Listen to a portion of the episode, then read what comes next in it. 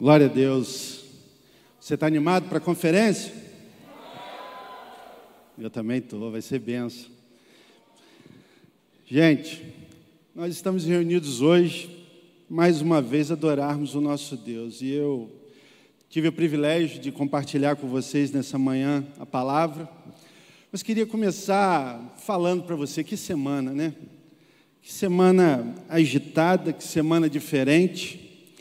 Muitos dos nossos amigos, pessoas queridas que têm feito parte do nosso dia a dia de forma tão intensa, afastados por conta dessa questão do Covid, mas eu não sei como é que está o seu coração diante disso tudo que a gente está vivendo, mas eu quero dizer para você uma coisa: eu continuo crendo no Deus do impossível. Eu continuo crendo que Deus ele nunca perde o controle de nada. E eu continuo crendo na palavra que nos ensina que não cai um fio de cabelo das nossas cabeças sem que seja com a permissão do Senhor. E diante dessa verdade, eu me alegro, porque eu sei que os nossos irmãos estão acometidos pelo Covid, mas eu entendo também que há um propósito no coração de Deus para que isso acontecesse com eles nesse tempo. Não foi em nenhum outro tempo, foi agora. E eu me alegro mais ainda, porque nós somos uma comunidade de fé viva e que estamos em movimento intercedendo no mundo espiritual por eles. E por causa de todo esse movimento que nós estamos fazendo, eu me alegro, porque eu sei que logo, logo eles estarão de volta aqui conosco, celebrando ao Senhor. Então o nosso coração precisa estar grato nessa manhã, porque aqui nesse local de culto importa somente nós e Ele, porque tudo que nós fazemos é para Ele. E eu tenho certeza que nós aqui no presencial e você aí no online, nessa manhã tem muito a agradecer ao Senhor. Eu sei que os meus amigos estão nos assistindo, alguns no leito lá internado, outros em casa, por conta desse período em que precisam ficar isolados. Mas mesmo diante de toda dificuldade, eu sei que o coração deles se alegra no Senhor, porque o Senhor tem mostrado para nós o quanto Ele é fiel então nós temos que nessa manhã louvar a Deus, agradecer ao Senhor e entregar a Ele realmente tudo o que nós podemos fazer de melhor. Porque enquanto a gente faz por Ele, Ele faz por nós e pelos nossos. Mas eu não poderia começar essa ministração nessa manhã sem pedir para você ficar de pé. E você que está aí também nos assistindo online, eu queria que você nesse momento se posicionasse porque a Bíblia diz que a oração do justo pode muitas coisas. E quando a gente fala muitas coisas, essas muitas coisas estão alicerçadas em tudo que Deus é. E eu tenho certeza que o céu está aberto sobre as nossas cabeças nessa manhã, e nós vamos interceder pelos nossos irmãos, aqueles que têm nome, e nós vamos interceder também por aqueles que não têm nome, mas estão acometidos por essa doença, ou pelo medo, ou por qualquer outra coisa que não venha do Senhor nesse tempo porque a nossa oração pode muitas coisas, e nessa manhã nós vamos estabelecer a glória de Deus na nossa cidade e na vida de todos aqueles que necessitam do toque do Senhor. Eu queria que você orasse junto comigo e que você realmente se abrisse a sua boca e falasse com Deus a respeito de cada uma dessas pessoas. Vamos orar? Você não precisa ficar preocupado com a minha voz, não, porque eu quero ouvir o seu barulho para Jesus. Abre a sua boca e ora junto comigo, intercede junto. Pai, em nome de Jesus, nós queremos colocar a vida dos nossos irmãos que estão nesse momento acometidos pelo Covid, Senhor. Entendemos que há propósito em todas as coisas do Senhor para nós e que nada acontece nas nossas vidas sem que seja com a tua permissão. Mas nós entendemos nessa manhã o poder sobrenatural da nossa oração quando estamos juntos, em alinhamento e no centro da tua vontade. Por isso, nessa manhã, nós declaramos a cura, a cura física, emocional e espiritual sobre os nossos irmãos e sobre todos aqueles que nós não conhecemos, mas que nessa manhã serão tocados pela ministração do Teu Espírito Santo em nome de Jesus. Derrama sobre eles o sangue do Cordeiro, Pai. Restabelece o seu organismo físico, restabelece a sua força emocional e alicerça, alimenta, faça queimar e arder o Espírito Santo dentro de cada um deles, queimando todas as investidas do inimigo e estabelecendo a glória do Senhor. Visita cada leito de hospital nessa manhã, Senhor. Toca em cada uma dessas pessoas. Faça com que elas sintam a tua presença assim como nós sentimos agora. Visita cada um dos irmãos que estão em casa, acometidos também por esta doença, necessitando de cura, Senhor porque nada vai parar o movimento do Senhor nas nossas vidas e aquilo que nós temos que fazer para o Senhor neste tempo. Nós somos sim relevantes e seremos ainda muito mais para a honra e glória do Teu nome. Nesta manhã também, Senhor, ah, estaremos decidindo o futuro administrativo da nossa cidade. E sobre essas eleições, eu declaro a glória do Senhor e que se cumpra a tua vontade e que aquele que for escolhido seja aquele que o Senhor separou para nós nesse tempo, e que ele seja direcionado pelo Senhor a cumprir de forma justa, honesta e comprometida o papel ao qual se presta. Assim, nessa manhã, nós oramos e agradecemos ao Senhor, em nome de Jesus. Amém. Você pode aplaudir o Senhor?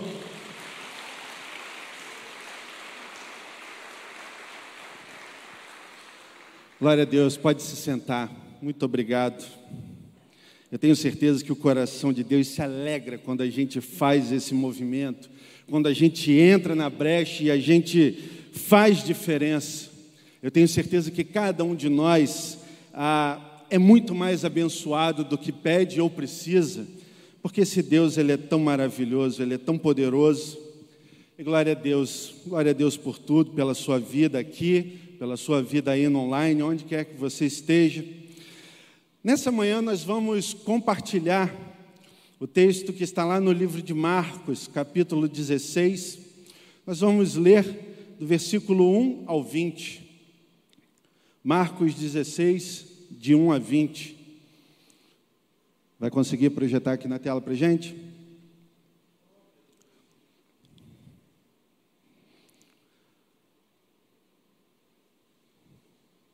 Vamos ler. Quando terminou o sábado, Maria Madalena, Salomé e Maria, mãe de Tiago, compraram especiarias aromáticas para ungir o corpo de Jesus. No primeiro dia da semana, bem cedo, ao nascer do sol, elas se dirigiram ao sepulcro, perguntando umas às outras: Quem removerá a pedra para nós, a pedra da entrada do sepulcro? Mas quando foram verificar, viram que a pedra, que era muito grande, havia sido removida.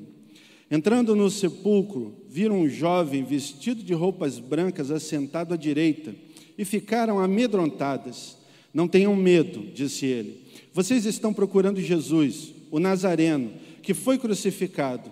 Ele ressuscitou. Não está aqui. Vejam o lugar onde o haviam posto. Vão e digam aos discípulos dele e a Pedro ele está indo adiante de vocês para Galiléia. Lá vocês o verão, como ele lhes diz. Tremendo e assustadas, as mulheres saíram e fugiram do sepulcro, e não disseram nada a ninguém, porque estavam amedrontadas. Quando Jesus ressuscitou, na madrugada do primeiro dia da semana, apareceu primeiramente a Maria, Madalena, de quem havia expulsado sete demônios. Ela foi e contou aos que com ele tinham estado. Eles estavam lamentando e chorando. Quando ouviram que Jesus estava vivo e fora visto por ela, não creram. Depois Jesus apareceu noutra forma a dois deles, estando eles a caminho do campo. Eles voltaram e relataram isso aos outros, mas também nestes eles não creram. Mais tarde, Jesus apareceu aos onze enquanto eles comiam censurou-lhes a incredulidade e a dureza de coração, porque não, porque não acreditaram nos que o tinham visto depois de ressurreto. E disse-lhes: Vão pelo mundo todo e preguem o evangelho a todas as pessoas. Quem crer e for batizado será salvo, mas quem não crer será condenado. Estes sinais acompanharão os que crerem. Em meu nome expulsarão demônios, falarão novas línguas, pegarão em serpentes, e, se beberem algum veneno mortal, não lhes fará mal nenhum. Imporão as mãos sobre os doentes, e estes ficarão curados. Depois de lhes ter falado, o Senhor Jesus foi elevado ao céu e assentou-se à direita de Deus. Então os discípulos saíram e pregaram por toda parte, e o Senhor cooperava com eles, confirmando-lhes a palavra com os sinais que a acompanhavam. Glória a Deus. Essa palavra, ela é preciosa e ela ficou rondando a minha mente desde a última vez em que estive aqui e preguei sobre os dois discípulos no caminho de Emaús.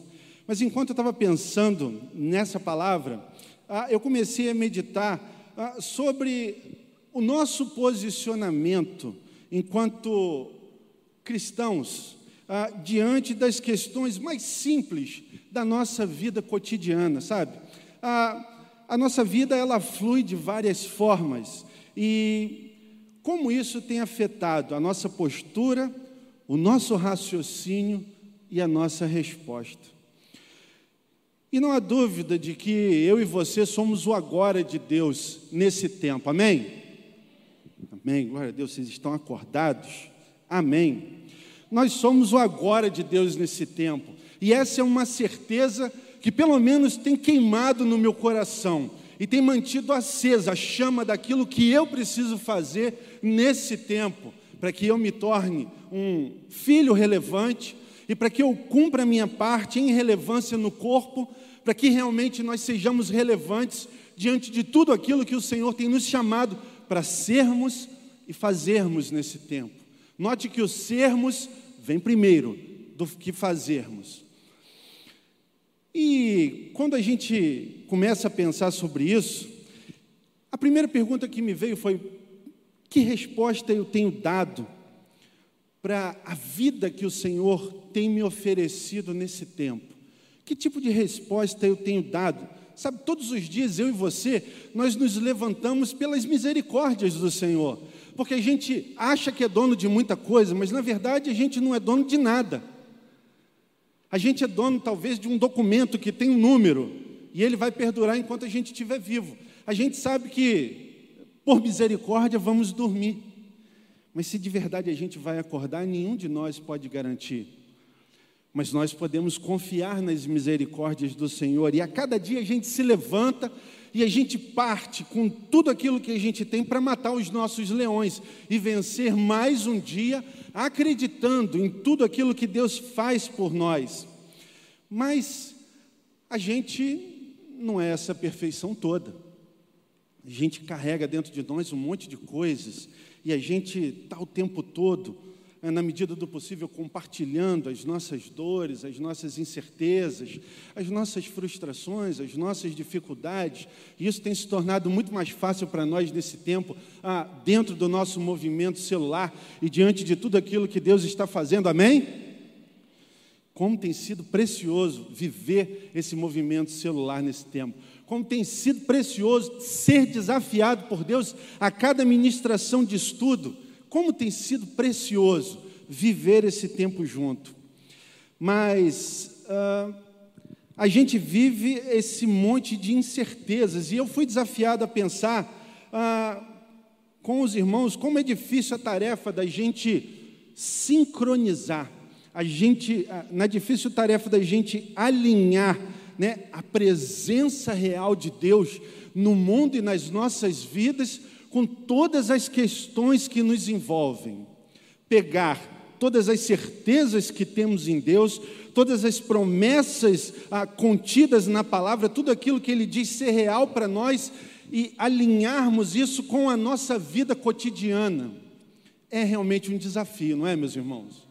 A gente poder alinhar isso tudo, porque a palavra diz que nós fomos criados para nos deleitarmos, e em alguns momentos a gente está sendo massacrado. Como isso funciona de verdade? Deus continua sendo Deus, a nossa vida está acontecendo diante dos nossos olhos, a gente tem um potencial bélico gigantesco a nosso favor, à nossa disposição, mas quando chega na hora do vamos ver, parece que a coisa emperra. Parece que a gente trava, né? Ah, o Espírito Santo, a gente acredita que ele está dentro de nós, mas a gente não acessa ele, e a gente acaba ficando frustrado, a gente começa a pensar se isso tudo é verdade, se isso tudo é real, por conta de algumas dificuldades que se levantam. E eu não estou minimizando a sua dor e a sua dificuldade, eu sei que ela é real, eu sei que ela te incomoda. Mas como é que a gente alinha tudo isso em Deus com todas essas dificuldades? Por que, que isso fragiliza tanto a gente? Por que, que a gente se machuca tanto? Por que, que a gente murmura tanto? Por que, que a gente vive estalando os beiços o tempo todo, reclamando, ainda que não com palavras, mas dentro de nós há uma insatisfação gigantesca. Como é que a gente faz para alinhar isso tudo? E eu fui desafiado a compartilhar com vocês nessa manhã ah, sobre aquilo que o Espírito Santo me falou sobre como viver a vida de uma forma simples, alinhando tudo o que Deus é com a nossa existência. Sabe? Pensando nessas questões, eu fui levado a observar com mais cuidado sobre o lugar que nós ocupamos e o lugar que nós deveríamos ocupar. Ou seja, aquilo que nós somos e aquilo que nós deveríamos ser. E toda essa problemática da nossa existência, assim como é, é, ela está muito ligada ao valor que nós damos à nossa vida perante Deus e perante a nós mesmos. Sabe, você já me ouviu dizer aqui que tudo começa em nós. Ou seja, aquilo que, o lugar que eu ocupo, não necessariamente é o lugar que eu deveria ocupar. O valor que eu dou para a minha vida perante Deus, não necessariamente é o valor real que eu tenho para Deus. Note, as nossas decisões, elas são pautadas muitas vezes nas nossas experiências. E talvez você concorde comigo ou não, Nessa manhã eu quero te dizer que ao analisar isso eu percebo claramente que nós temos uma tendência enorme a complicar aquilo que é simples. É ou não é? A gente tem uma tendência enorme a complicar aquilo que é simples. E aí nessa manhã eu quero te convidar a gente aprofundar no texto que a gente leu, porque eu comecei a perceber algumas coisas e eu dei o título dessa mensagem Recalculando a Rota. Você já teve a oportunidade de entrar num carro, ligar o GPS e sair em viagem? Da última vez que eu fiz isso com o Jonelis, a gente quase brigou no volante. Porque eu falei, cara, eu sei o caminho, é por aqui, liga o GPS. Eu liguei o GPS e o GPS falou, dobra para a esquerda. E eu falei, Jonelis, a gente tem que seguir direto. Não, vamos fazer o que o GPS mandou. Deu tudo errado. A gente seguiu o GPS, deu errado, foi aquela farra, eu falando, você é um mané, e já, já viu, né? Eu sei que a gente pegou a Avenida Brasil com aquele trânsito absurdo, tivemos que ir quase lá em Irajá para poder fazer o retorno.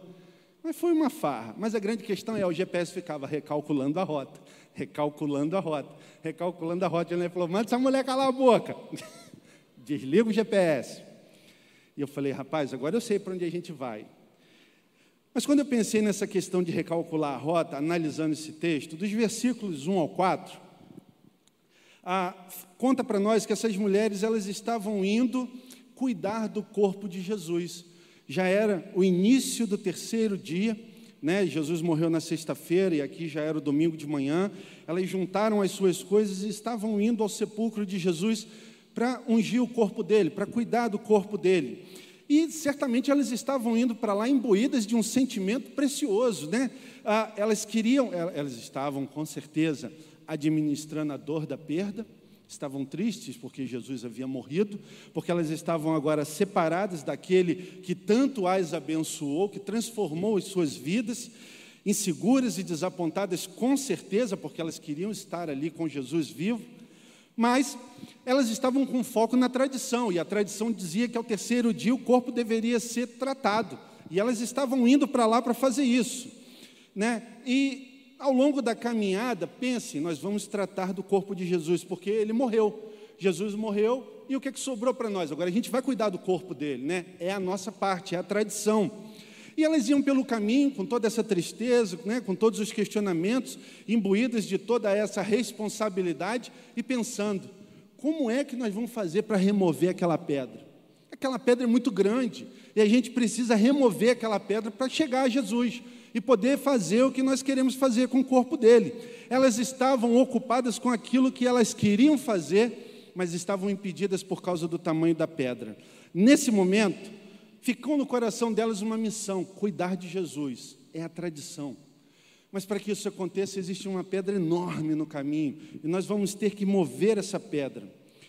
Elas queriam cuidar do corpo de Jesus, dando a ele todo carinho, todo o merecimento, né? por causa desse lugar que ele ocupava no coração delas, na vida delas, pelas experiências vividas com Jesus. Havia muito sentimento envolvido naquele momento. E ele era uma pessoa amada, e elas estavam com esse questionamento legítimo, né? Como é que eu movo aquela pedra daquele tamanho para fazer o que eu quero, o que eu preciso com o corpo de Jesus? Elas precisavam cumprir a missão. E existia algo que atrapalhava o cumprimento da missão. E o texto deixa isso muito bem claro para nós, amém? Amém? Amém. Mas enquanto eu lia e, e, ponderava sobre essa questão, algumas coisas vieram à minha mente, porque Jesus, tudo que ele deixou registrado para nós na Bíblia era pautado em intencionalidade. E se isso estava registrado na Bíblia, a gente precisa observar e tentar entender qual é a mensagem, né? Porque ah, ficou óbvio na narrativa que elas queriam cuidar do corpo, mas será que era só isso? E eu comecei a pensar o que que o Senhor pode estar querendo mostrar de diferente nesse texto, porque ele é tão claro. E aí eu fui lendo mais um pouco e fui orando, e me veio na mente seguinte o seguinte questionamento: Você já parou para pensar nos soldados que estavam guardando aquele túmulo? Claro, o texto que a gente acabou de ler aqui em, em Marcos não fala nada sobre eles, mas em Mateus 28, os versículos 2 e 4, está escrito assim: Eis que sobreveio um grande terremoto, pois um anjo do Senhor desceu do céu e chegando ao sepulcro, rolou a pedra da entrada e assentou-se sobre ela. Sua aparência era como um relâmpago, e as suas vestes eram brancas como a neve. Os guardas tremeram de medo e ficaram como mortos. Você já imaginou? Imagina você chegando em algum lugar e presenciando algo desse tipo. Né? Um acontecimento desse, um anjo aparecendo, todo reluzente como um raio, um estrondo. Eu não sei não, mas eu acho que a gente ia borrar o fundo da calça facilmente, né? Dependendo do lugar onde você tivesse, ou você ia sair correndo desesperado. Você ia lá querer saber se é Jesus aparecendo, um negócio desse na sua frente, do nada. Assim, eu penso, eles estavam ali guardando um túmulo, é um cemitério, é um lugar de morte. Se acontece um negócio desse dentro do cemitério. Acho difícil alguém ficar parado lá para contemplar. O que aconteceu com eles é que os guardas tremeram de medo e ficaram como mortos. Na verdade, eles morreram em pé ali de susto. Mas não, eu não quero me apegar na postura dos guardas. Eles não conheciam Jesus, eles não conheciam a palavra, eles não conheciam a verdade como eu e você conhecemos, mas eles estavam ali e eu parei para pensar e eu entendi que os primeiros a presenciarem o milagre da ressurreição foram esses ímpios soldados. Os primeiros a perceber toda a maravilha da ressurreição de Jesus eram esses guardas que estavam ali guardando o túmulo, e eles em nada tinham parte com Jesus, eles estavam ali cumprindo ordens. Por ordens, eles estavam ali naquele lugar, impedindo que qualquer um acessasse o túmulo de Jesus para que não houvesse confusão. E aí, pensando nisso e trazendo para a nossa vida cotidiana, qual é a, a experiência que podemos extrair disso para as nossas vidas? Sabe, eu e você, muitos de nós já caminhamos há um bom tempo com Jesus. Assim, talvez até com muito mais tempo do que os próprios apóstolos, eles caminharam só três anos com Jesus. Eu, por exemplo, fiz esse ano 20 anos de caminhada no Evangelho. Eu tenho muito mais tempo de caminhada com Jesus do que os apóstolos tinham, na época em que tudo isso aqui aconteceu. E talvez alguns de nós estamos desejosos e querendo entender o que, que significa isso de forma real para as nossas vidas. Mas a grande verdade é que todos nós, todos nós aqui no presencial e aí também no online, já tivemos uma experiência com Jesus, já tivemos uma experiência com o Espírito Santo. E aí talvez você fique assim, talvez você seja mais retraído como eu, e pense assim: ah, pastor, eu nunca tive essa experiência com o Espírito Santo, não. Eu quero dizer para você nessa manhã que você está errado. E eu vou te ajudar a entender. Como é que você me diz que você nunca teve uma experiência com o Espírito Santo se você está aqui, presencial, online? Se você está aqui é porque o Espírito Santo te convenceu do pecado e você entregou a sua vida a Jesus e você foi tocado por Jesus e tudo hoje é diferente do que um dia já foi. E se ainda existem algumas coisas que não são diferentes, elas estão caminhando para serem transformadas. Você já teve a sua experiência com o Espírito Santo, meu irmão e minha irmã. E é exatamente por isso que nós estamos aqui nesse lugar cultuando a Ele. E sabe, talvez você esteja aí nos observando pela internet, ou aqui dentro desse templo, ah, como alguém que sentou no banco para entender o que, que esses crentes malucos fazem no domingo de manhã. Porque quando eu percebo a vida deles durante a semana, eles são diferentes. Sabe o que, que é esse, essa curiosidade que está atraindo você a prestar atenção nos crentes? É o Espírito Santo se movendo em você. Então, se você precisa de alguma experiência para justificar um toque do Espírito Santo, nessa manhã eu estou dizendo, você já tem. Está tudo disponível para você, sabe? E você de repente deve estar assim: ah, eu estou doido para entender o que faz que eles sejam diferentes. Mesmo eles sendo imperfeitos, na imperfeição deles, ainda assim eles são diferentes. E o Espírito Santo está te convidando para fazer parte da nossa imperfeição junto à nossa perfeição, que é Jesus Cristo de Nazaré. É Ele que nos faz sermos exatamente aquilo que desejamos ser. E muitas vezes passa batido diante de nós algumas coisas, alguns detalhes, ah, e nós, infelizmente, às vezes erramos. E sabe um erro que eu percebo que é comum na minha vida, na vida de todos nós? É que às vezes a gente se acha. A gente começa a achar que a gente é o centro do mundo, a gente começa a achar que a gente sabe tudo, a gente começa a ser consumido de forma errada pelas nossas experiências, que fazem realmente com que a gente esqueça quem nós somos de verdade e para que nós fomos chamados, sabe? Ah, o ser humano tem uma tendência enorme a focar naquilo que é tangível. E o que é tangível? Esse violão ele é tangível. Eu toco nele.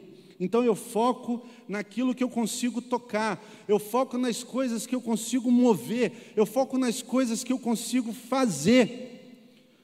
E eu procuro soluções para que a administração dessas coisas se torne cada vez mais fácil para mim. E é exatamente isso, a gente está vivendo um dia após o outro, buscando uma forma mais fácil de interagir com a vida e com as situações. Como remover as pedras do nosso caminho para que a nossa missão aconteça de forma mais fácil. Exatamente como aquelas mulheres que estavam indo ao sepulcro, elas queriam cuidar do corpo de Jesus, mas a pedra estava lá. E era um empecilho para que aquilo acontecesse. Sabe, eu e você somos tão especiais para Deus. Você crê nisso? Você pode dizer amém? Você aí no online também, você crê nisso? Você pode dizer amém? Nós somos tão especiais para Deus, nós temos tanto de Deus em nós, mas infelizmente, muitas das vezes nós nos comportamos de forma tão desleixada com essa presença tão especial. Nós perdemos infinitas oportunidades, meus irmãos, de mudarmos o mundo ao nosso redor porque a gente às vezes está muito focado nas nossas questões. Sabe, os soldados estavam de guarda todo final de semana cuidando para que ninguém acessasse o túmulo. Essa foi a ordem que eles receberam.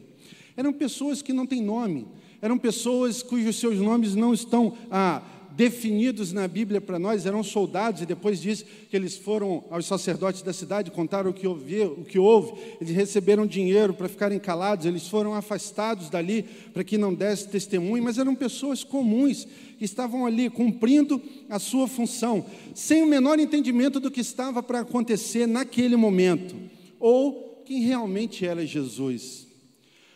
No entanto, esses homens presenciaram primeiro o sobrenatural. E aí, será que isso foi relatado na Bíblia à toa? Ou é algo que eu e você devemos observar com muito cuidado? Homens comuns que não conheciam a Jesus e foram os primeiros a ver o milagre e o movimento causado pela ressurreição. Eles foram testemunhas oculares da ressurreição de Jesus, eles viram Aquilo que os apóstolos ficaram sabendo depois, esses homens comuns que não conheciam a Jesus presenciaram. E aí, falando novamente em intencionalidade, meu irmão e minha irmã, eu não posso deixar de pensar com você que hoje, ao entendermos essa passagem, fica claro que nós estamos diante de um alerta. Um alerta de Deus para nós. Pois talvez mesmo já tendo tido muitas experiências com Deus, eu e você, igreja do Senhor, estejamos perdendo tempo, pensando demais nas pedras do nosso caminho e perdendo a oportunidade de manifestarmos os milagres de Deus através das nossas vidas. Sabe, ah, pastor, que tipo de manifestação é essa que o senhor está falando? É anjo descendo com estrondo de raio? Não. São coisas simples do nosso cotidiano, sabe? Pessoas sem nome, para mim e para você, policiais que estão aí na rua fazendo o seu trabalho, os balconistas espalhados por todas as lojas e, e lugares da cidade, os garçons, ah, os professores, os colegas de trabalho, os colegas da faculdade, ah, os funcionários do Lava Jato, enfim, muitas pessoas sem nome, desconhecidas, estão ao nosso redor, esperando a manifestação do milagre de Deus. Ou talvez elas já até tenham visto a manifestação do milagre de Deus, mas elas não sabem o que fazer com isso e esperam de mim e de você um toque de direcionamento, um norte com as nossas vidas. Eu e você somos muito importantes e preciosos para Deus, mas a gente precisa entender a nossa posição porque somos seres humanos. E aí tem um monte de coisas agregadas ao nosso tripé físico, emocional, espiritual. E talvez a gente esteja muito bem hoje no emocional, mas o físico não está legal. Talvez o físico e o emocional estão perfeitos, mas a minha parte espiritual está ruim, pastor. Eu estou capenga nesse negócio, não estou conseguindo. E a grande verdade é que se alguma dessas pernas estiver vacilando, a gente não consegue se equilibrar. Então há um desafio muito grande para nós, porque cumprir a missão exige de nós um equilíbrio mínimo naquilo que nós desejamos fazer. Sabe, os, os primeiros espectadores da, da ressurreição foram os ímpios, inclusive aqueles que maltrataram e mataram Jesus, aqueles que deferiram golpes nos pregos, que furaram a carne do nosso Senhor, aqueles que penduraram ele numa cruz, aqueles que enfiaram uma lança na sua lateral, aqueles que chicotearam, que bateram nele, eles foram os primeiros a presenciar o milagre da ressurreição. E isso não foi relatado para nós à toa, meus irmãos. Há um propósito, há um propósito de vida para os ímpios. E esse propósito é a salvação que eu e você temos. Há uma missão intrínseca na minha vida e na sua vida que necessita acontecer. E olha que nós não estamos falando de merecimento. Porque quando você pensa, ah, existem algumas pessoas que não merecem a minha doação. É mesmo, crente? É isso mesmo que você pensa? Existem algumas pessoas que não merecem a sua atenção? E aí eu tenho que te perguntar nessa manhã: você merecia a atenção de Jesus?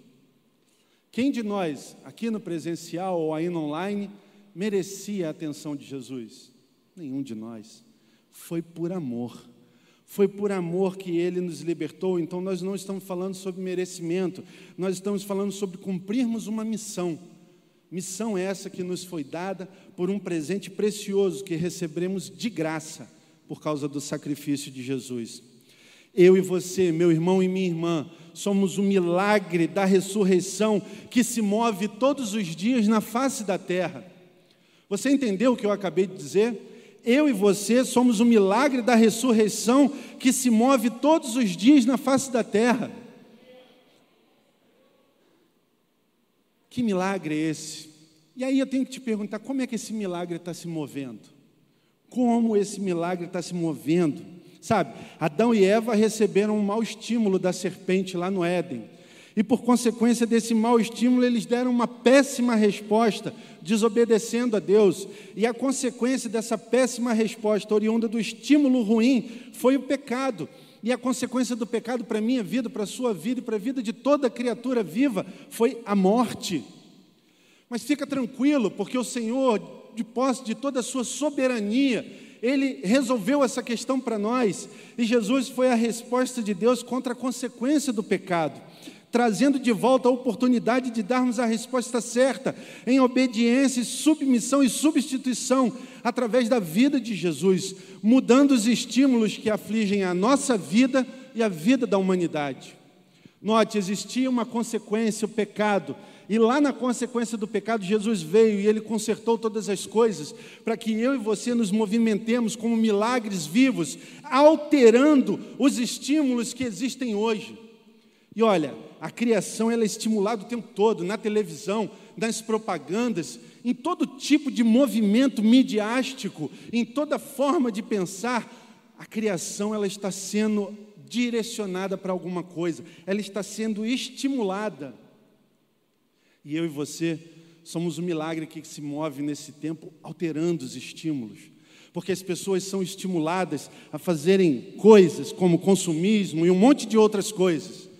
E nós estamos estimulando elas ao amor, através do movimento do Espírito Santo e da pessoa de Jesus nas nossas vidas. E a gente não precisa fazer muita força, a gente só precisa ter, a gente só precisa ser. Ser esse milagre. Jesus foi essa resposta e ele nos deu uma missão. E qual é a missão? Como igreja, a gente tem ouvido direto que a nossa a visão é sermos uma igreja relevante nesse tempo, e glória a Deus. Eu me sinto relevante nesse tempo.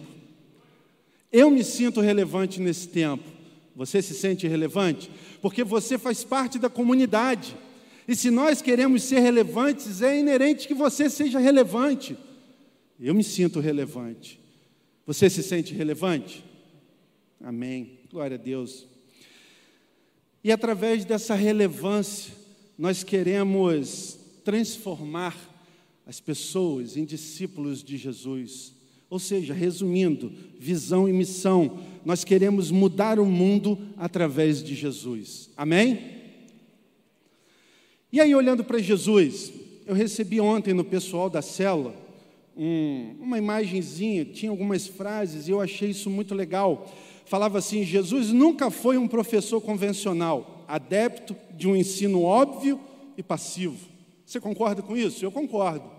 Jesus ele estava sempre instigando as pessoas a irem além. Então ele não ensinava o óbvio de forma passiva. Seus métodos eram instigantes e desafiadores, exigindo que os aprendizes ah, desenvolvessem participação, envolvimento e reflexão. Participação, envolvimento e reflexão. Meu irmão e minha irmã, quem caminha com Jesus vivencia o sobrenatural de forma natural, através da participação, do envolvimento e da reflexão. Nós fomos chamados para participar de uma grande obra. Nós estamos sendo convidados a um envolvimento, a relacionamento com Ele, com o próximo. E nós somos desafiados a refletirmos sobre todas essas coisas exatamente como estamos fazendo agora, porque nós caminhamos com Ele e tudo aquilo que é sobrenatural para nós é natural. Sabe, uh, recalculando a rota, eu e você vencemos o preconceito. E o que é esse preconceito, pastor? Lá nos versículos 9 a 13, uh, ah, fala é, do entendimento que Jesus, por algum motivo, antes de se apresentar aos apóstolos, nós lemos no texto que eles estavam chorando, reunidos e chorando. Antes de Jesus se apresentar aos apóstolos, ele apareceu primeiro para Maria e disse a Maria: Maria, vá lá e diga a eles que eu ressuscitei. Maria prontamente foi, sem falar nada com ninguém, chegou diante dos apóstolos e disse: O Mestre ressuscitou. Eu encontrei com ele, mas a palavra nos diz que eles não creram. E na sequência disso, Deus, Jesus apareceu aos dois discípulos que estavam indo para o caminho de Emaús. Eles estavam longe do grupo e a gente não consegue saber por quê. Eles estavam indo para Emaús, eles estavam indo dar uma mensagem para alguém, mas a gente pode pensar que diante de toda essa pressão que estava acontecendo em Israel, eles tinham fugido daquele lugar, porque o negócio estava tenso. indo para um lugar distante, mas Jesus também se encontrou com eles. E nós já estudamos e falamos sobre essa passagem, mas ele deu uma ordem para os dois: voltem lá e digam aos meus discípulos, aos meus apóstolos, que eu ressuscitei. E eles prontamente saíram do lugar onde estavam e voltaram e contaram aos apóstolos. Mas eles também não creram no relato dos dois. E aí eu comecei a pensar, bom, por que os apóstolos não acreditaram em Maria Madalena, quando ela disse que Jesus havia ressuscitado? Por que eles não acreditaram nesses dois discípulos que estavam longe e retornaram com a informação de que Jesus havia ressuscitado? É claro, os apóstolos estavam ali num lugar de dor, de luto, de decepção, porque eles haviam sonhado muitas coisas com Jesus e talvez não prestaram bastante atenção nas informações recebidas, e agora eles estavam ali, naquele lugar de dor. Eles perderam o seu mestre, eles perderam o foco, o direcionamento, eles perderam o norte. E aí vem Maria Madalena e diz que ele ressuscitou. Vem dois discípulos e dizem que ele ressuscitou. E aí eu comecei a pensar, por que, que eles não acreditariam em Maria Madalena? Se ela caminhava com Jesus, ela estava ali próxima a eles. E eu fui, pensado, fui levado a pensar que naquela época da sociedade, a mulher ela não tinha voz, a mulher não podia falar em público, existia uma série de restrições à figura feminina naquela época. E talvez, no meio da dor, eles olharam, ah, Maria Madalena deve estar tendo alucinação, isso aí não é verdade. A verdade é aquilo que nós vimos. Ele foi pendurado no madeiro e ele foi morto, e agora ele está enterrado. Eu fico com aquilo que eu enxerguei, eu fico com aquilo que é tangível. Nós vimos o corpo de Jesus sendo tirado da cruz e sendo enterrado. Não, Maria Madalena não está falando a verdade. E aí depois vem os dois e os dois chegam e dizem: Olha, encontramos com Jesus e ele nos mandou vir aqui contar para vocês. E eu imagino os apóstolos naquele lugar de dor. Olha, mas vocês dois, vocês nem tiveram coragem de ficar aqui com a gente. Vocês fugiram de toda essa pressão que está acontecendo, se afastaram de nós e agora chegam aqui com essa notícia de que Jesus encontrou com vocês no caminho e ressuscitou. Será que isso não é uma historinha para vocês voltarem para o grupo porque vocês se arrependeram de se afastar? Ou qualquer outro motivo que tenha levado os apóstolos a olhar para esses dois e dizer: não, eu não acredito no que você está falando. Eu acredito no que eu vi. Jesus pendurado no madeiro, sendo transpassado por uma lança, sendo retirado daquela cruz sem vida e enterrado. Esses eram homens que haviam caminhado com Jesus, homens que tiveram experiências incríveis, mas que naquele momento estavam aprisionados na sua dor, na sua decepção, nas suas incertezas, nos seus medos. E aí eu fiquei pensando, é claro, eles não conseguiram acreditar por conta de todas essas coisas. Mas o fato principal é que eles não conseguiram ir além do óbvio. Porque para e pensa, a gente está falando de Jesus. A gente não está falando de um homem qualquer, nós estamos falando de Jesus, aquele que ressuscitou o morto Lázaro, aquele que fez milagres. Eles estavam falando de Jesus, mas eles não conseguiram enxergar além do óbvio, do corpo pendurado na cruz, do corpo depositado no sepulcro. E aí eu comecei a pensar que que informação nós devemos trazer para nós ao analisarmos isso? A gente tem sim a capacidade de evoluir, é exatamente isso que acontece. E Deus, Ele sente prazer em nos ver caminhar. Por isso, se a gente começa a entrar numa zona de conforto, Ele começa a espizinhar a gente, a apertar a gente, para que a gente saia daquele lugar e avance. Nós fomos chamados para sermos relevantes e, fazer, e sermos referência. Nós não fomos chamados para nos estabelecermos em lugar de comodidade. A nossa vida é passageira e há uma missão para mim e para você. Então, naturalmente, na nossa caminhada, a gente começa a interagir com o todo através dos nossos conceitos ou dos nossos preconceitos. Lembra das mulheres? Elas estavam indo ao túmulo cuidar do corpo de Jesus, porque essa era a tradição. E não diferente disso, eu e você ah, lidamos com as situações da vida e quando acertamos a gente estabelece, ok, essa é a resposta certa para dar tudo certo em determinada situação. E quando a gente erra e a gente entende que errou e a gente assume, é, essa não é a resposta certa para essa situação, vai dar ruim. E aí a gente consegue procurar uma outra resposta para aquela situação. Mas a verdade é que quando a gente vai acertando, acertando e acertando e acertando, a gente começa a achar que a gente está num nível muito alto e que as nossas questões podem sempre ser resolvidas com a mesma resposta. E a vida é assim, gente? Tão simples assim, a ponto de que a gente resolva tudo sempre com a mesma resposta? Só que o problema é que quando a gente começa a estabelecer os conceitos e os preconceitos, algo acontece dentro de nós. A nossa mente fica travada e o nosso coração endurece, porque a gente se acha o dono da razão, a gente acha que sabe tudo, e aí a gente se torna insensível e ineficaz no reino de Deus. As coisas começam a acontecer ao nosso redor e porque pessoas mais simples que nós, ou pessoas que nós julgamos não serem tão apropriadas ou adequadas para nos trazer determinada informação, a gente deixa de lado, a gente desacredita, a gente exclui essas pessoas. Ah, não, eu só me relaciono com pessoas do meu nível, eu só interajo com pessoas que estão no mesmo lugar que eu, ou são pessoas que têm credibilidade que, que de verdade é credibilidade no mundo digital?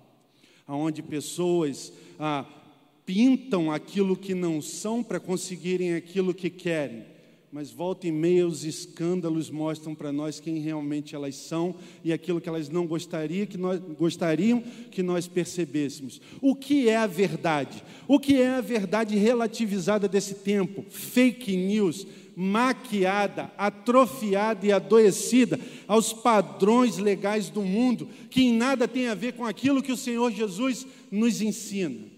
Quem de verdade tem credibilidade? Para quem você tem emprestado os seus ouvidos? Para quem você tem entregado os seus olhos? Que tipo de discurso você tem proferido nesse tempo, pautado nos seus conceitos e nos seus preconceitos? Será que ao analisar isso você não percebe que em alguns momentos você se torna insensível, ineficaz por causa da dureza do seu coração? Quando eu e você vamos poder dizer que somos algo a não ser filhos de Jesus, a não ser libertos pela misericórdia, a não ser abençoados de forma que nós não merecemos. Quando nós empenhamos a palavra em algo que Deus nos ensina, nós podemos garantir. Agora, quando não é assim, é realmente difícil. Ou seja, infelizmente, nós temos que nos policiar, porque muitas vezes nós agimos de forma mecânica, de forma ah, travada em algumas situações, exatamente igual aos apóstolos, meus irmãos munidos das nossas certezas, dos nossos achismos. E nessa manhã há um convite do Senhor a, a observarmos toda essa questão das ações de corações duros e ineficazes, porque nós temos uma missão. E o coração duro e ineficaz não combina com a missão, sabe? A gente não é super crente. Desce desse salto. Não existe super crente. Nesse templo aqui existem irmãos, filhos e filhas do Senhor, e talvez pessoas que estejam nos observando, igualzinho aí na internet. Existem homens e mulheres, jovens, adolescentes, crianças, nos observando, mas nós somos todos imperfeitos. Nós não somos supercrentes ou ungidões. Cuidado. Quem acha que é supercrente, quem acha que é ungidão, está caminhando para o tropeço e para se machucar.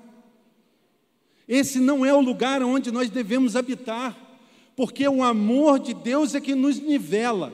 E note que ao nos nivelar, somos todos iguais. Como eu posso dizer que alguém pode me abençoar mais ou menos, porque ele tem terceiro grau e o outro não tem nem o primeiro grau? Meu irmão e minha irmã, Deus usa quem Ele quer. E vamos parar para ser sincero, ao nos olharmos no espelho, realmente você vê tanta coisa assim para Deus te usar do jeito que te usa? Porque você sabe do seu pecado. Você sabe que está escondido embaixo do seu tapete. E Ele também sabe. Mas ainda assim, Ele não desiste de nós. Ele segue nos incentivando, Ele segue nos motivando, Ele segue permitindo que nós nos aprimoremos. Para quê? Para que nós sejamos felizes. Enquanto nós somos felizes e vivemos a nossa vida alinhada com as coisas dele, Ele insiste em teimar em nos abençoar, porque Ele nos ama. Então a gente não pode olhar para o próximo e taxar de nada, porque a bênção vem da onde Deus quer. O Espírito Santo se manifesta onde Deus quer. E não são os títulos, não é merecimento, é missão. E a missão vem da onde Deus mandar. Mas só aquele que acredita é capaz de cumprir a missão. Então você pode ser muito capacitado intelectualmente, e Deus está mandando você fazer algo, você está travado, porque você não acredita nem que é Deus que está falando com você. Isso é pecado a gente precisa descer desse lugar, a gente precisa descer desse lugar e deixar de ser a pedra que impede a missão das pessoas de acontecerem. Nós precisamos ser aqueles que vão rolar a pedra para que a missão da nossa vida e de todos ao nosso redor aconteça. Mas ninguém está dizendo que a gente tem que mover a pedra sozinha, por isso que somos um corpo. É muito mais fácil mover a pedra quando nós estamos todos juntos. Sabe, o anjo moveu aquela pedra num piscar de olhos. Mas para a gente mover aquela pedra, a gente precisa estar junto. Mas é o mesmo poder que se manifesta através de nós e move todas as pedras. Mas a nossa vida não acontece sozinha, ela está sempre interligada à vida do próximo. Sempre interligada à vida do próximo. E em nome de Jesus, a partir dessa manhã, a gente não vai mais ser pedra de tropeço para ninguém. Amém? Isso diz muito a sua vida a sua decisão, sobre quem você decide ser, sobre que tipo de resposta você decide ser nesse tempo. Muitas vezes a gente perde a capacidade de acreditar nos milagres que nos foram apresentados na palavra, agindo pela nossa prática de vida usual e condicionada ao nosso prazer, sabe? Condicionado ao nosso prazer, à nossa vontade, ao nosso querer, aquilo que nos agrada. E ainda quando a gente é informado de um milagre por alguém, a gente olha e fala assim: mas será que é verdade? Porque é Fulaninho que está falando. Eu não, não dou essa credibilidade toda. Quem somos nós para dar credibilidade ou não? Sabe, muitas coisas se resolvem na minha vida e na sua vida quando realmente a nossa vida está no altar do Senhor. Sabe, porque quando a nossa vida está no altar do Senhor, antes do fulaninho abrir a boca, você já sabe, vem bênção aí. E aí, quando fala, você entende, é Deus falando. Da mesma forma, quando você acha que vem aquela pessoa super descolada e fala um negócio para você, você até quer acreditar, porque você dá credibilidade para aquela pessoa, mas o Espírito Santo fala para você: sai que é laço. É nesse lugar onde as coisas começam a acontecer, e é a partir da nossa postura diante de Deus e da palavra. Sem isso, a gente está fadado ao fracasso. A gente não vai conseguir enxergar além do óbvio se a gente não se movimentar nesse lugar de intimidade com Deus e com o Espírito Santo. E se a gente agir diferente disso, a grande verdade é que nós estamos em pecado, sabe? Ah, pastor, mas eu não faço nada. É, omissão também é pecado. Porque se há uma missão para mim e para você, não fazer nada é omissão. Omissão diante de tudo aquilo que Deus deu para mim e para você e nós não fazemos nada com isso, nós estamos pecando. Então esquece esse lance da omissão, também não serve para nós. Nós somos chamados para sermos relevantes nesse tempo e fazermos diferença com a nossa pequena, grandiosa vida. Pequena, grandiosa vida. E quando essas pequenas, grandiosas vidas se unem, a gente faz o milagre acontecer. A gente faz. E ainda que você não saiba, o irmãozinho do lado está fazendo, e o Espírito Santo fala aí, ó, presta atenção, porque é assim que se faz, e a gente aprende. Mas trancado, isolado, a gente não vai aprender nada, a não ser continuar olhando para o nosso próprio umbigo. E a gente precisa ir além. Ter fé em Deus significa ter fé no próximo, porque se nós acreditamos sermos realmente o agora de Deus nesse tempo, precisamos acreditar que Deus também se move através do próximo e que o próximo também é o agora de Deus nesse tempo. Afinal de contas, não há como ser igreja sozinho. fazer diferença na sua vida, hoje. Eu fui chamado para fazer diferença na vida de Ellen, na vida dos meus filhos. Eu fui chamado para fazer diferença na vida dos líderes de cela que estão na minha rede. Eu fui chamado para fazer diferença na vida da minha família.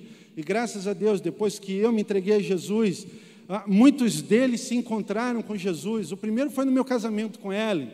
E depois desse lugar, outros foram entregando a vida para Jesus, porque viram o que Deus estava fazendo comigo.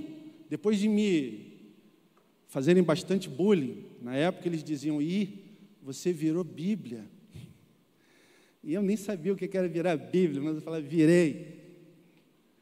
E hoje todo mundo quase, eu vou dizer aí, 90% da minha família é Bíblia, para honra e glória do nome do Senhor. Mas sabe, esse movimento começou em mim, totalmente imperfeito, mas a coisa aconteceu. Eu fui chamado para fazer diferença na sua vida. Você foi chamado para fazer diferença na minha vida. Como vocês oraram por nós enquanto nós estávamos doentes. Como nós sentimos a presença do Espírito Santo por causa da sua intercessão. Como nós fomos abençoados com comidinhas que chegavam no sábado à noite, quando a gente estava moído, sem condição de pegar um copo d'água no filtro, e chegava aquele banquete lá em casa para mim, para ela e para as crianças. Como eu fui abençoado pela sua vida. Mas nós fomos chamados para fazermos diferença no mundo. A nossa missão é mudar o mundo através de Jesus, eu e você, juntos nessa caminhada.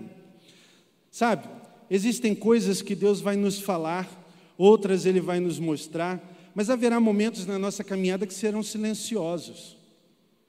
E nesses momentos silenciosos, a única coisa que sobra para mim e para você é continuar crendo. Porque não é porque há o silêncio que Deus deixou de estar no controle. Não é porque há a doença que Deus deixou de estar no controle. Ou você pensa que Deus só está no controle quando há fartura. Fartura sem Deus é prejuízo, cuidado, vai levar você para o buraco. E nem sempre a escassez significa problema, porque se Jesus está no barco, a gente sempre tem o que precisa. Mas existem momentos em que a única coisa que sobra para mim e para você é crer. Crer sem ver, crer sem sentir, crer sem ouvir, mas acreditando que Ele sempre está lá. Porque é exatamente nesses momentos que Deus está testando e forjando a nossa fé. Você entende que a nossa fé em Deus, em Jesus e no Espírito Santo movimenta o mundo ao nosso redor?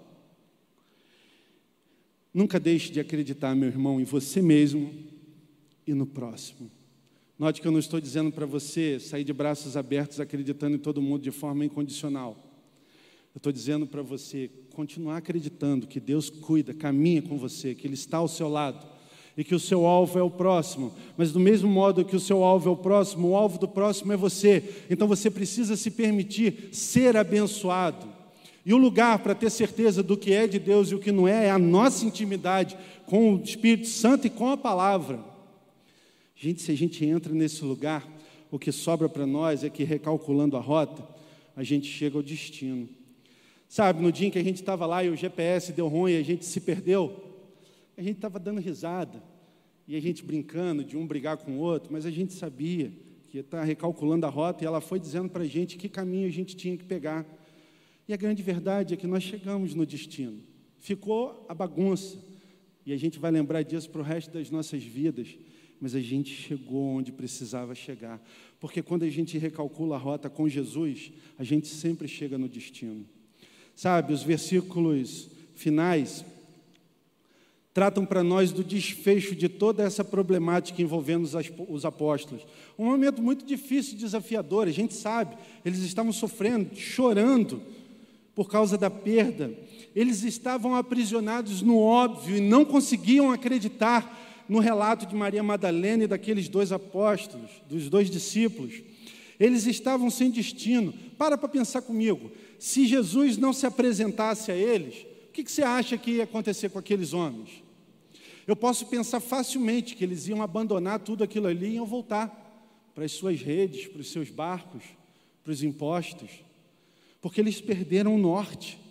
Mas a grande verdade é que Deus, quando Ele nos direciona, ainda que pareça impossível, mas se a gente crê de verdade, isso se torna realidade, porque Ele Jesus sabia das dificuldades de cada um deles, inclusive ele manda uma mensagem específica: diga também a Pedro que eu ressuscitei. Foi um negócio direto para um homem que estava se sentindo um lixo, porque havia traído seu mestre, negando ele. E ele disse: manda um recado para Pedro e diz que eu ressuscitei. Pedro já sabia que em algum momento ele iria se encontrar com o mestre, mas naquele momento ele não acreditava. Ele não conseguia enxergar além do óbvio por causa das suas dificuldades. E aí, Jesus aparece para eles. Depois que Maria Madalena chegou, depois que os dois que estavam longe chegaram, Jesus apareceu para os apóstolos. E apareceu para os apóstolos sendo o líder que ele era. Deu uma palavra de exortação e deu uma palavra de motivação para aqueles homens. Porque naquele momento eu tenho certeza que eles estavam pensando em desistir da caminhada. E aí, trazendo isso para a minha vida, para a sua vida, eu já estou acabando.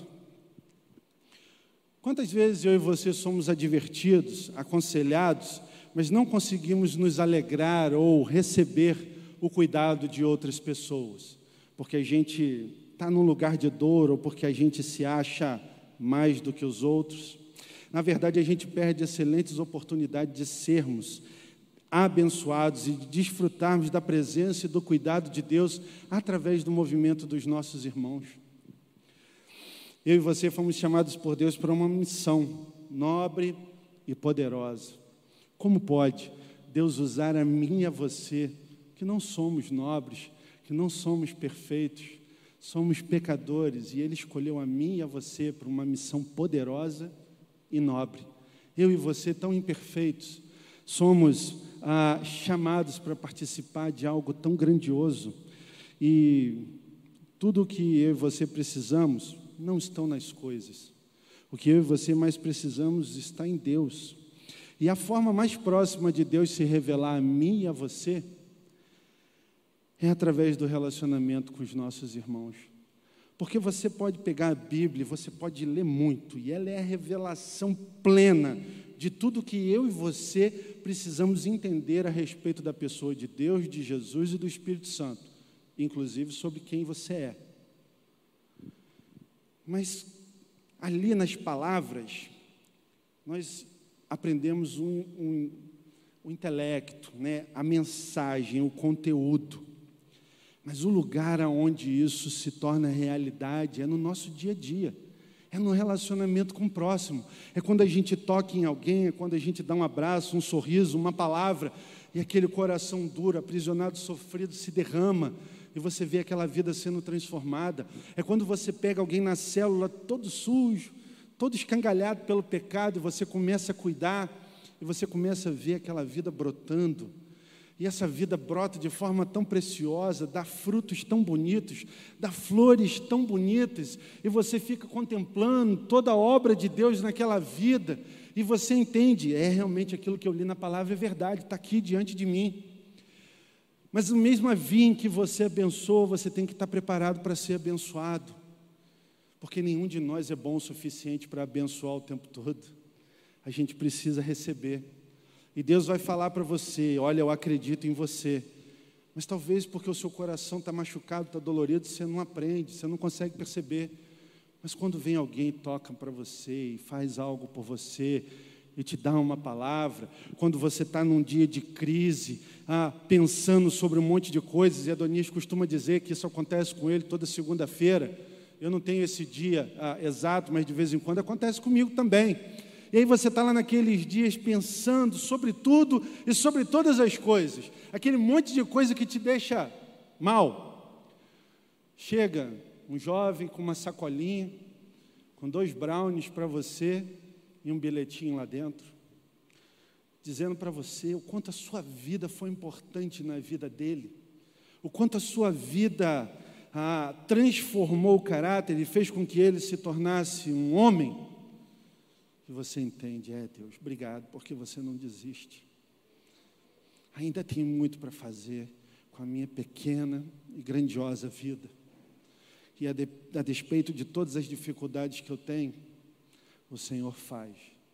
Porque mesmo sendo cinco pães e dois peixes, eu sou o suficiente, se consagrado ao Senhor, para alimentar toda a multidão que tiver ao meu redor. Esse é você, meu irmão e minha irmã. Esse é você que está aí nos vendo ah, na igreja online. Esse é você. Você é tudo que Deus precisa para movimentar os milagres dele na face da terra. Permita ser esse milagre. A nossa capacidade de nos aperfeiçoarmos acontece quando eu me uno à capacidade do meu irmão, quando eu me uno à capacidade da minha irmã, quando eu interajo com o todo, a nossa capacidade se aperfeiçoa em Deus e a nossa relevância aumenta, e a nossa missão ganha outra proporção, e nós nos tornamos relevantes, sendo quem somos.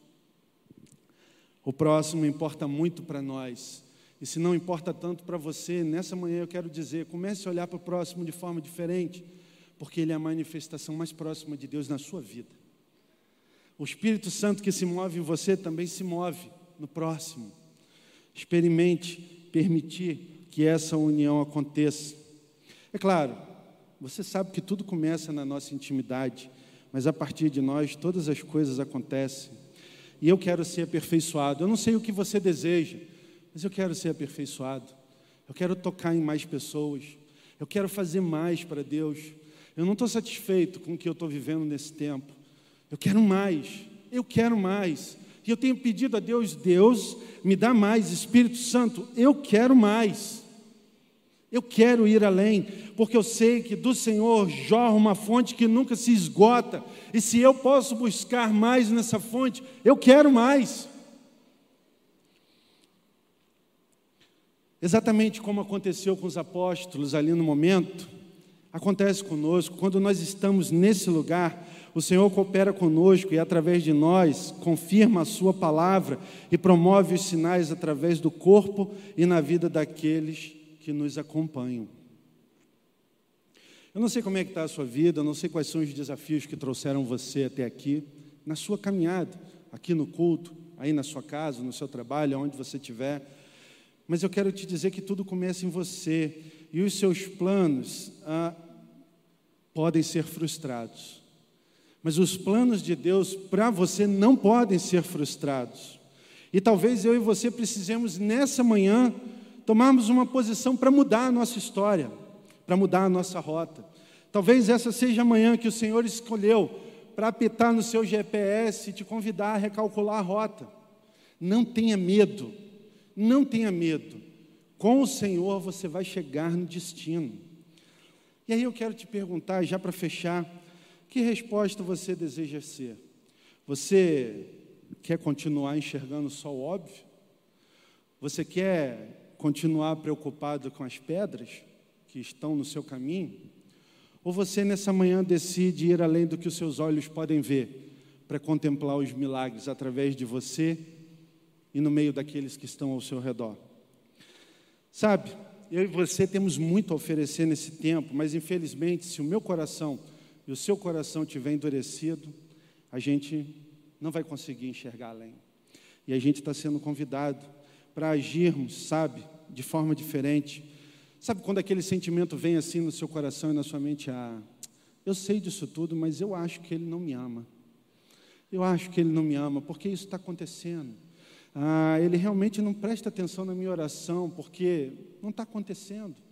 Aquilo que eu quero não está acontecendo. Olha, olhar além daquilo que os olhos podem ver tem um peso para mim e para você. E o peso é abandonarmos essa postura de meninos que muitas vezes nós temos diante de Deus e entendermos que nós somos essa mola motriz que movimenta todas as coisas. Nós não estamos, não, nós não estamos aqui para simplesmente observarmos a história. Eu e você fomos chamados nesse tempo para escrevermos junto com Deus a história da humanidade. E isso é algo muito poderoso. E aí você está pensando assim, pá, mas espera aí, como é que isso se encaixa perfeitinho na minha vida, tudo isso que você está falando? Pensa comigo na história do filho pródigo. O filho pródigo estava lá, na presença do pai, com todas as regalias, mas ele quis sair. E ele pediu a herança dele para o pai, e o pai prontamente deu a herança, e ele foi embora. E aí muitas vezes a gente olha para esse rapaz como alguém que saiu para bagunça, para baderna. E eu não sei se essa era a motivação do coração dele. Talvez ele fosse um jovem empreendedor que estivesse querendo começar um próprio negócio.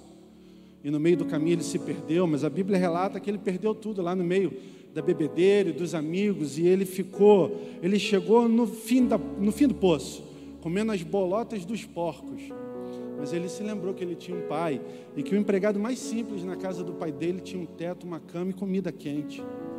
E ele pensou: bom, eu não vou ter mais esse lugar de filho lá na casa do meu pai, mas se ele me aceitar como o mais simples dos empregados dele, eu vou ter tudo diferente do que eu estou comendo agora comida de porco. E ele voltou para casa. E ele recebeu toda a honra de volta, recebeu uma sandália nos pés, roupas novas e um anel que trouxe para ele de volta a identidade, o lugar dele. E ele foi refeito naquele lugar. Ele recebeu a misericórdia do Pai e pôde usufruir de tudo isso. Mas eu queria que você pensasse comigo também no irmão mais velho. Ele era dono de tudo. Ele fazia de tudo para o pai, ele cuidava de tudo e ele não decidiu sair. Mas o fato dele não sair não quer dizer que ele também não errou. Ele estava ali, ele era dono de tudo, ele podia usufruir de tudo, mas ele não conseguia usufruir de nada, porque ele estava preso ao óbvio. Ele não conseguia enxergar além dos costumes, ele não conseguia enxergar além do que os olhos dele permitiam enxergar, e ele ficou frustrado. E quando o irmão voltou para casa, ele disse: Poxa, você vai dar para ele uma festa, vai matar um novilho, vai dar uma festança, e para mim você nunca fez nada. E o pai dele disse para ele: Meu filho, que conversa é essa? Tudo sempre foi teu, você não usufruiu porque você não quis, estava sempre tudo à sua disposição. E baseado nisso, eu quero que você entenda que todo esse poder, toda essa autoridade, toda essa realização está à minha disposição e à sua disposição. Tudo isso eu e você encontramos em Deus nessa manhã, aqui, ou aí onde você está no online. O grande efeito de Jesus foi nos devolver a vida, foi nos libertar do pecado, foi nos fazer acreditar em como somos importantes para o Pai, foi nos conferir poder e autoridade, foi nos dar um norte, devolver a nossa dignidade e ser o nosso porto seguro, agora e na eternidade. Há um, um trecho que está escrito, escrito lá em Lucas 13:30 que diz assim: De fato, há muitos que serão primeiros, e primeiros que serão últimos. Você está perdendo os seus dias perguntando se você está no início ou no final da fila? Você tem perdido tempo querendo descobrir qual é o seu lugar na hierarquia ah, de relacionamento com Deus? Não faz mais isso não. Se ocupe, se ocupe em buscar somente intimidade, relacionamento com Deus. Se permita ser usado na vida das pessoas, ainda que com a sua simplicidade. Não tenha medo de falar, de tocar, de abençoar. Não tenha medo de permitir-se ser tocado, abençoado. Ouça o que as pessoas têm a dizer. Confirme as palavras no seu relacionamento com Deus. Por que nos preocuparmos se seremos os primeiros ou se seremos os últimos? Se somos maiores ou se somos menores? Por que perder tempo com essas coisas? Há um texto para nós que foi colocado na palavra de Deus em Marcos 9:35 que nos diz assim: Assentando-se, Jesus chamou os doze e disse: Se alguém quiser ser o primeiro, será o último e servo de todos. Servir ao próximo. Quando nos colocamos nesse lugar, é que nós assumirmos os primeiros lugares na fila. Que resposta você tem para Jesus hoje com a sua vida, meu irmão e minha irmã? Você aí no online, você aqui no presencial. Que resposta você tem para Jesus nessa manhã? Será uma resposta de entrega, você que nos observa e quer entender por que nós somos diferentes? O Espírito Santo nessa manhã está convidando você a se entregar por completo a Jesus e fazer parte da nossa família. Entregue a sua vida para Jesus nessa manhã. Pastor, como eu faço isso? Professe com os seus lábios: Jesus, eu entrego nesse momento o meu coração, a minha vida ao Senhor. E nesse momento, você sai da, da condição de criatura e se torna filho ou filha de Deus. Esse é o momento de recalcular a rota e de tomar uma decisão que vai mudar a sua história. Talvez você esteja aqui ou nos assistindo e fique com saudade das experiências que você viveu no meio da igreja, no meio do corpo. Ah, eu sei que existem experiências que não são tão boas, mas eu tenho certeza que as boas superam em muito as não tão boas. Eu tenho certeza disso, que você sente saudade, e você sente saudade de estar aqui, da presença, da comunhão. Quero te dizer que não existe igreja perfeita, porque eu e você somos a igreja, somos todos imperfeitos, mas aqui ainda é o melhor lugar para estarmos. É nesse lugar que os milagres de Deus se manifestam através de nós e em nós pela vida dos nossos irmãos. Se você deseja nessa manhã voltar para Jesus, fala para Ele, Pai, eu estou doido de saudade, eu quero voltar para casa eu quero me reconciliar com o Senhor. Faça essa oração e você conhece o caminho. E não só conhece o caminho, sabe também que os ouvidos deles estão inclinados para ouvir a sua voz. Ele te ama, ele quer você de volta. Ou talvez você esteja na sua caminhada e nessa manhã a sua resposta seja: Eis-me aqui. Conforme o pastor Pablo disse, pega, Senhor, nessa manhã a minha pequena, grandiosa vida e me impulsiona a fazer diferença nesse tempo. Eu quero mais. Eu quero que você, enquanto a gente vai louvar, tenha um tempo seu com Deus. Feche os seus olhos aqui no presencial e aí no online, onde você estiver. Fale com o Senhor. Diga para Ele tudo aquilo que você precisa falar nesse momento. Se entregue, se reconcilie, assuma, assuma a sua missão com Ele. Deus abençoe.